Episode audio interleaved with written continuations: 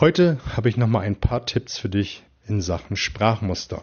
Hallo und herzlich willkommen in meinem Kanal Mehr Umsatz mit Oliver Busch. Hier geht es um die Themen Verkaufen, Verhandeln, Rhetorik und das dazugehörige Mindset, damit du in Zukunft deutlich mehr Umsatz generierst und das mit einer größeren Gelassenheit. Ich freue mich, dass du wieder mit dabei bist und gerade mit dieser Episode an deinen rhetorischen und sprachlichen Fähigkeiten arbeiten möchtest. Denn heute geht es wieder um die Sprachmuster.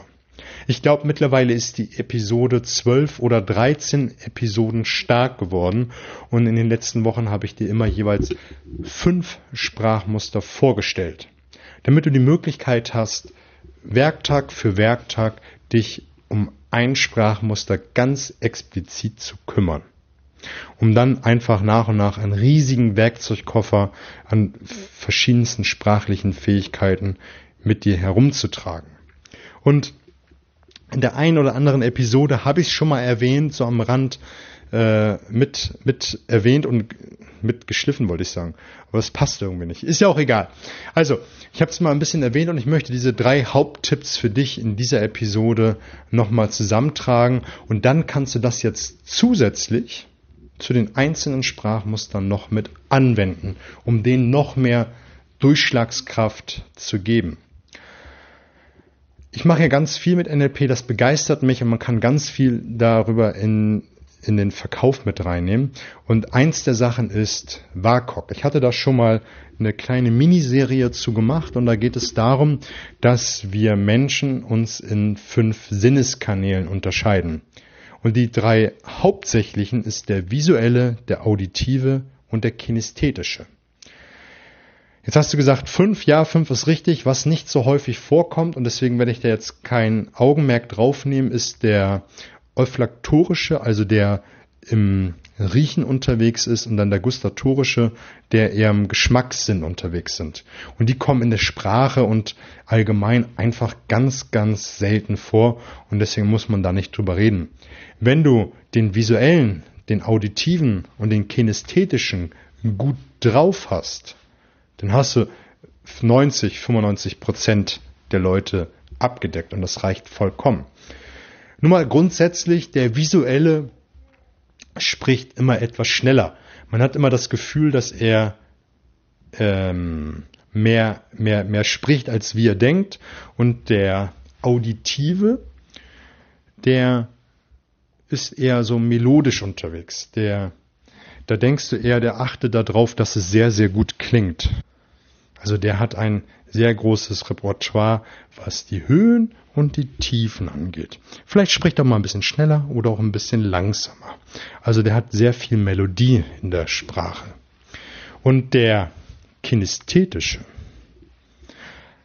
da denkst du, dass man ihm beim Reden die Schuhe besohlen kann. So langsam redet er. Weil alles, was er denkt, immer gegen sein Gefühl testen musst. Und deswegen spricht er einfach so langsam. Das war jetzt einfach mal, dass du ein Gefühl dafür bekommst und auch mal ganz genau hörst, wie sich die einzelnen unterscheiden. Und das ist das, wenn du diese drei Typen, wenn man das so, oder die drei Schubladen, muss man so zu bezeichnen, einfach mal charakterisierst. Und wenn du jetzt die einzelnen Sprachmuster dir nochmal zur Hand nimmst, die du hoffentlich in den letzten Wochen geübt und verinnerlicht hast, nochmal zur Hand nimmst, dann achte einfach mal in Zukunft darauf, wenn du mit dem Kunden sprichst, in was für einen Sinneskanal ist er unterwegs. Und da fällt es dir vielleicht sehr schwer, und das ist bei mir persönlich so. Mir fällt es schwer, äh, in den visuellen zu reden, weil ich eher im auditiven unter, unterwegs bin. Und es kostet mich jedes Mal sehr viel Konzentration, wenn ich mit einem visuellen oder rein visuellen Menschen äh, spreche, dass ich dann auch möglichst etwas schneller spreche und einfach auch Worte verwende wie ich, ich sehe, was sie meinen. Ich kann mir das vorstellen. Das, das fällt mir ein bisschen schwerer, aber jeder übt ja. Und das ist was du dann tun musst, um deine Sprachmuster einfach mehr Durchschlagskraft zu geben. Achte einfach drauf, in welchem visuellen Kanal dein Kunde unterwegs ist. Und wenn du ein Sprachmuster hast, verwendest du den Teil den ich hier mal offen gelassen habe für dich, für die Worte und dann in den Sinneskanal des Kunden. Eine absolute Waffe ist, und das ist für mich Gold wert. Und das kannst du gerade im Telefonmarketing machen oder wenn du eine, eine Präsentation hältst oder auch einfach, wenn du mit dem Kunden sprichst. Spiele mit der Stimme. Rede mal bewusst etwas schneller, gehe einfach bestimmten Sequenzen deiner, de, deiner Präsentation oder von dem, was du sagen willst, entweder ein bisschen schneller oder einfach ein bisschen langsamer oder einfach höher oder tiefer. Einfach mal ganz bewusst dem das gerade, was du besonders hervorheben möchtest. Es gibt ja manchmal einfach so Satzbauteile und wenn du dich schon so ein bisschen mit den NLP beschäftigt hast, wenn nicht, dann liest dich da einfach mal rein. Das ist ein goldwerter Tipp. Es gibt bestimmte Satzbauteile, die man ja besonders hervorheben möchte und im NLP sagt man markieren dazu. Vielleicht hat der erste Teil des Satzes überhaupt nichts mit dem letzteren zu tun, aber der letztere Teil ist genau das, was ich äh, markieren möchte. Das kann zum Beispiel sein, wenn du eine, eine indirekte Frage stellst, wie ich frage mich ob. Ich frage mich, ob das interessant für sie ist. Jetzt hast du gemerkt, habe ich den zweiten Teil bewusster anders gesprochen, etwas schneller.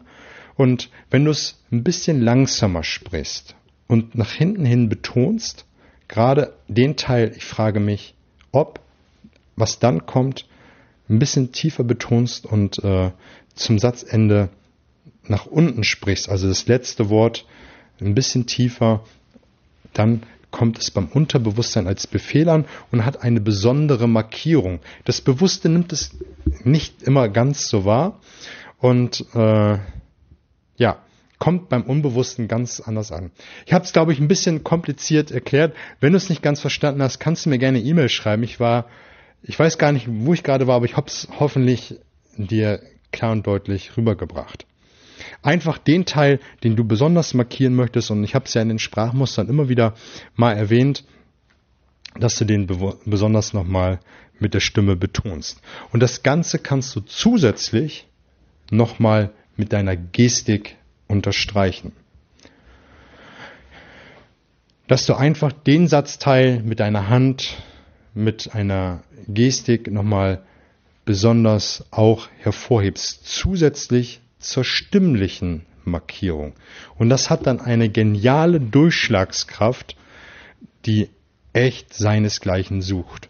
Und eins dieser ähm, Dinge ist, dass du zum Beispiel sagst, wann wissen sie schon jetzt, und das ist dieses Sprachmuster, dass es interessant für sie ist.